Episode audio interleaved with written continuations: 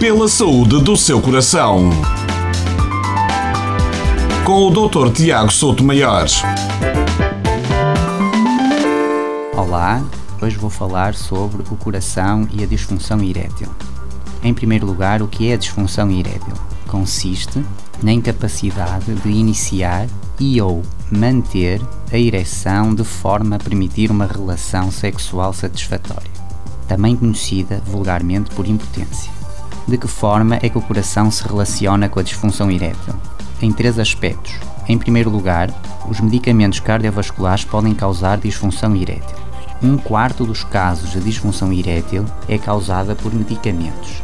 E entre os medicamentos que estão mais vezes implicados estão muitos dos medicamentos utilizados pelo cardiologista para o tratamento das doenças cardiovasculares.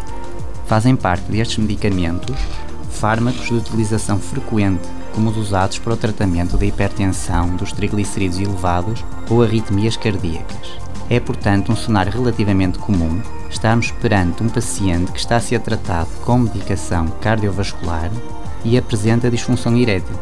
Nesta situação, é necessário tentar perceber se existe relação causal entre a medicação cardiovascular e a disfunção erétil e, se possível, substituir por outro medicamento que proteja de forma igualmente eficaz o coração, mas que não apresente esse efeito lateral indesejado.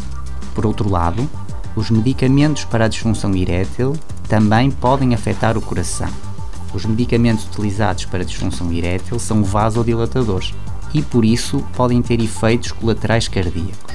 A interação mais importante é com um grupo de medicamentos cardíacos chamados nitratos. Nunca devem ser tomados em conjunto. Aconselhe-se sempre com o seu médico assistente. E por fim, existe um terceiro aspecto em que o coração e a disfunção erétil se relacionam. Tem a ver com o risco cardiovascular. A ereção é um mecanismo vascular. Trata-se de artérias que dilatam. O pênis fica preenchido por sangue e adquire a forma ereta. Quando essa vasodilatação não ocorre de forma adequada, ocorre a disfunção erétil, representando a causa vascular cerca de 50% dos casos de disfunção erétil.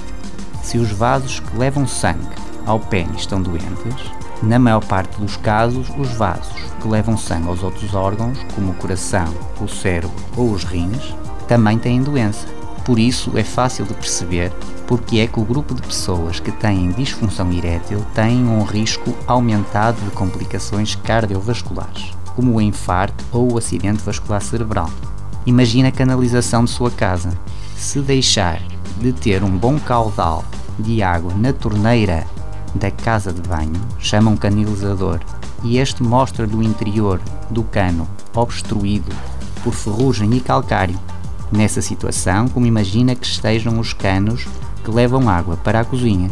Em maior ou menor grau estarão, com toda a probabilidade, também obstruídos. No fundo, a disfunção erétil e o infarto representam a mesma doença em órgãos distintos.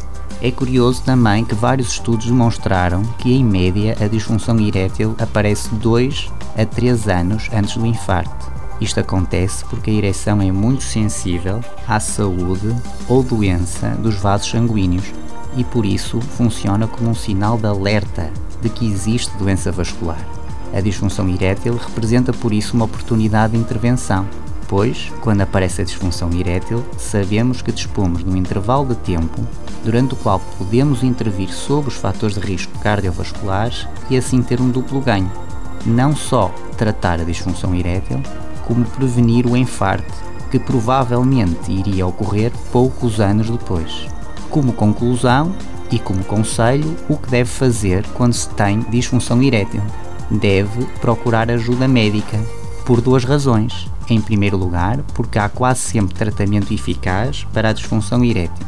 E em segundo lugar, porque é essencial avaliar o seu risco de doença cardiovascular. Pela saúde do seu coração. Com o Dr. Tiago Souto Maior. Para mais informações, consulte um dos especialistas do Centro de Cardiologia de Azemais ou envie as suas questões para dúvidasdecardiologia.gmail.com